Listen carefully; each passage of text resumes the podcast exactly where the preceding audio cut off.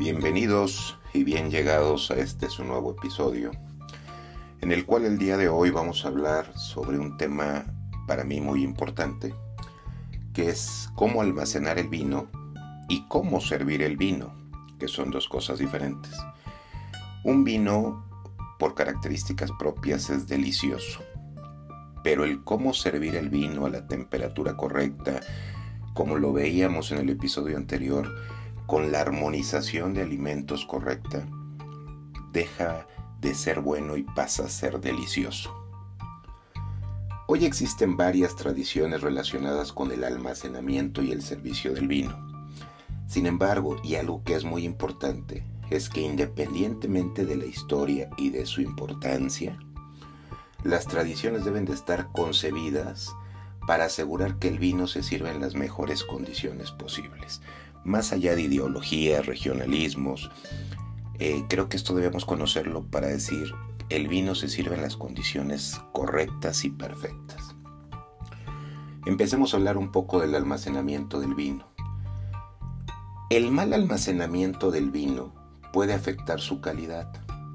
En una primera fase, los vinos empiezan a perder algo de su carácter, pero tarde o temprano, el almacenamiento incorrecto puede dar como resultado el desarrollo de defectos en el vino.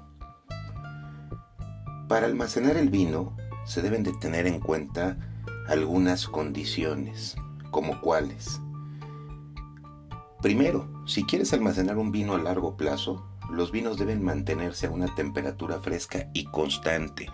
No hay nada peor que daña al vino que las fluctuaciones de temperatura, los extremos de frío o calor, así como los cambios significativos pueden dañar horrible el vino. Otro aspecto que debes de considerar es mantener los vinos alejados de la luz solar y de la luz artificial intensa. La luminosidad que provoca, así como el calor que ambos tipos de luces le generan, puede hacer que el vino sepa pasado o viejo. Y de ahí la importancia del lugar donde tú compras un vino. ¿Cuántas veces vimos vinos en diferentes lugares o centros comerciales, eh, incluso sin la posición correcta, sea horizontal o sea boca abajo, eh, con todas las luces y reflectores, sin temperatura? Pues es obvio y evidente que esos vinos al cabo del tiempo van a perder sus características y no nos van a saber igual. La tercera es los vinos sellados con tapón de corcho se deben de guardar en posición horizontal, como lo decía ahorita, o bien la boca de la botella hacia abajo. ¿Para qué? Pues para asegurar que el tapón se va a mantener en contacto con el vino y este va a permanecer húmedo. Si el corcho se llega a secar, podría dejar entrar aire a la botella, lo que haría que el vino sepa pasado, sepa viejo o tome una enfermedad el corcho. Los vinos con tapón de rosca, que son otra cosa, eso sí se pueden quedar en posición vertical. ¿Por qué? Pues porque no están sellados con corcho, sino con, con el tapón como los de los refrescos. Y algo muy importante, no se debe de pensar que un vino por tener un tapón de rosca es mal vino. En el viejo mundo hay vinos de grandes marcas con tapón de rosca. En México todavía no entramos mucho a esa modalidad, sin embargo es una nueva tendencia mundial y que cada vez se ve más en otros países. Ahora bien, si hablamos de cómo servir el vino, ya hablamos de cómo almacenarlo. Ahora hablemos de cómo servir el vino. Normalmente los vinos blancos, rosados y espumosos se tienen que servir frescos. Los vinos tintos normalmente se sirven ligeramente frescos o a temperatura ambiente. Ojo, en las condiciones de servicio que estoy recomendando, simplemente son eso, recomendaciones. ¿Por qué? Pues porque también hay preferencias del consumidor. Y si alguna persona prefiere beber un vino a una temperatura diferente de la que voy a recomendar, pues entonces como anfitriones no nos queda otra más que respetar esas preferencias. Para mantener un vino fresco hasta terminar la botella, algunas personas van a usar recipientes isotérmicos, otros utilizan la cubitera. Eh, y algo bien importante, cuando utilices la cubitera, es bien, bien importante que sepas que esta se debe de llenar no solo con hielo, sino también con agua fría. Porque si solamente la llenas con hielo, la cubitera no va a funcionar de forma tan eficiente. Para aumentar la temperatura de un vino porque esté extremadamente frío, no debes de caer en la tentación de ponerlo cerca de un lugar caliente. Puedes dañar inmediatamente el vino. Lo mejor es colocar el vino en el lugar donde lo vas a tomar y dejar que de manera natural tome su temperatura. En cuanto a servicio de vino, al servir el vino, debes de seguir, seguir algunos pasos importantes, como cuáles. Como ver el aspecto y el color del vino, es decir, verificar el aspecto del vino, la presencia de cualquier turbidez que te pueda indicar que el vino está defectuoso.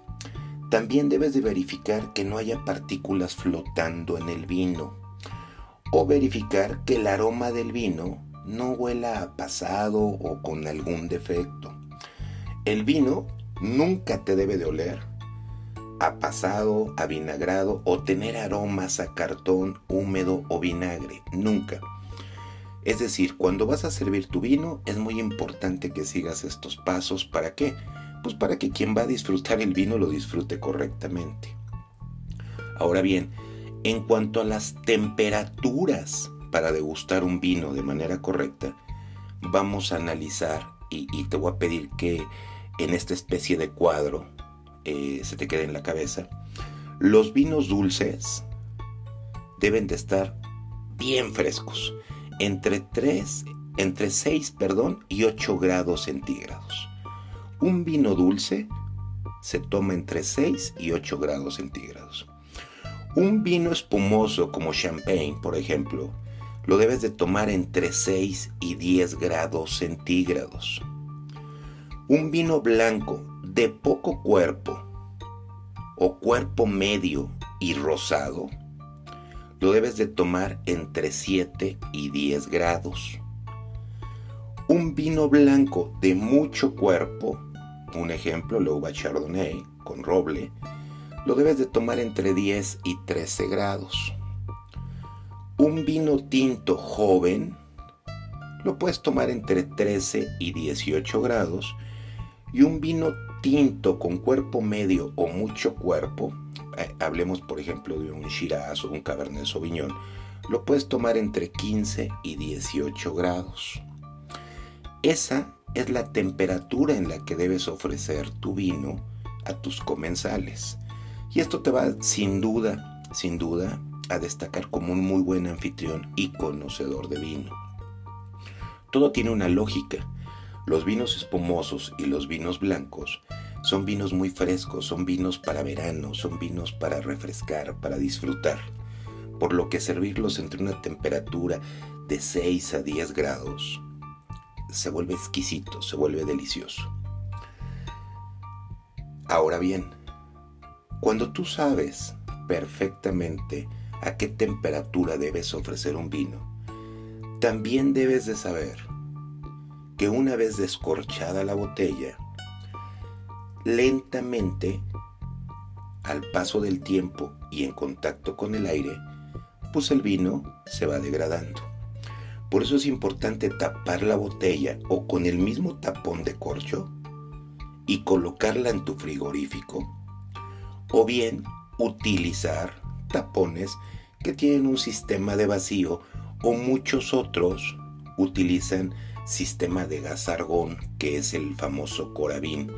Eh, si bien es un aparato caro, es un aparato ideal para buenos vinos, porque únicamente extraes la copa o las copas sin descorchar la botella a través de una aguja y al mismo tiempo inyectas gas argón que va a conservar el vino. Esto nos va a permitir, sobre todo, cuando estamos degustando una botella y no la pensamos terminar, pues seguir conservando ese vino para futuras ocasiones. Ahora, es muy importante que, que sepamos que una vez abierta una botella o descorchada una botella, si no se utilizó un sistema de gas como el Coravin, aunque tapemos la botella con el mismo corcho, aunque pongamos un tapón de vacío, ese vino guardado en el refrigerador nos va a durar entre 1 y 6 días máximo. Entonces ese vino sobrante debe de consumirse de manera óptima entre los primeros cinco días posterior a haber descorchado la botella. Como lo mencioné al principio, estos son las temperaturas recomendadas para disfrutar un vino. Sin embargo, si alguna persona eh, quiere tomar el vino tinto a 7 grados, pues es válido. ¿Qué podría suceder? Pues que apagas un poquito los aromas pero si la persona así lo disfruta, pues es muy válido. Sin embargo, según las reglas, pues estos son los, las temperaturas a las que habría que servir un vino. Ahora bien, si bien el almacenaje y el servicio del vino es importante, también lo es el tipo de copa donde sirves el vino. No todas las copas son para todos los vinos. Ejemplo, eh, primero te diría, yo no soy partidario de hablar de marcas y hay cientos de modelos de copas. Sin embargo, las mejores copas tienen características específicas en común. Una de ellas es el cáliz se va estrechando hacia el borde de la copa. Esto permite que los aromas del vino se concentren dentro de la copa y se puedan apreciar mejor. Por lo general, las copas de vino tinto son un poco más grandes que las copas de vino blanco. Los vinos espumosos, por su parte, se sirven en copas eh, estilo flautas o en copas de forma de tulipán, que son estas eh, copas delgaditas y largas. Ahí se sirve el vino espumoso. El vino tinto se sirve en copa grande ancha del cáliz para que precisamente el vino pueda aflorar sus aromas y se va estrechando hacia el cáliz. Y la copa de vino blanco es similar a la copa de vino tinto, pero es un poco más pequeña. Algo también muy importante es que la preparación de las copas antes de servir es bien importante. Una copa así esté guardada.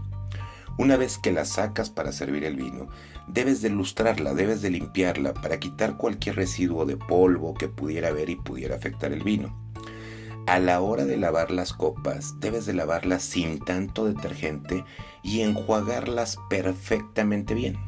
Secarlas con un paño, que es lo que llamamos lustrar, y guardarlas. Cuando las vas a utilizar, volverlas a limpiar con un paño seco. ¿Para qué? Para que esté perfectamente limpia la copa, no esté dediada y no tenga partículas de polvo o cualquier otra cosa. Es así de simple el almacenaje, el servicio y el cómo servir un vino. Aunque parece sencillo, esta es una parte sumamente importante a la hora de degustar un buen vino. ¿Cuántas ocasiones hemos visto que nos sirven un vino en una copa que está un poco manchada y no podemos apreciarlo? ¿Cuántas ocasiones hemos visto que nos sirven un vino caliente? ¿Cuántas ocasiones hemos visto que nos ponen la cubitera y nos ponen solamente hielo? No, todo este tipo de, pequeños secretos nos van a ayudar a ser excelentes anfitriones y a degustar perfectamente el vino que estamos tomando. Recuerda que tomar vino no es beberlo.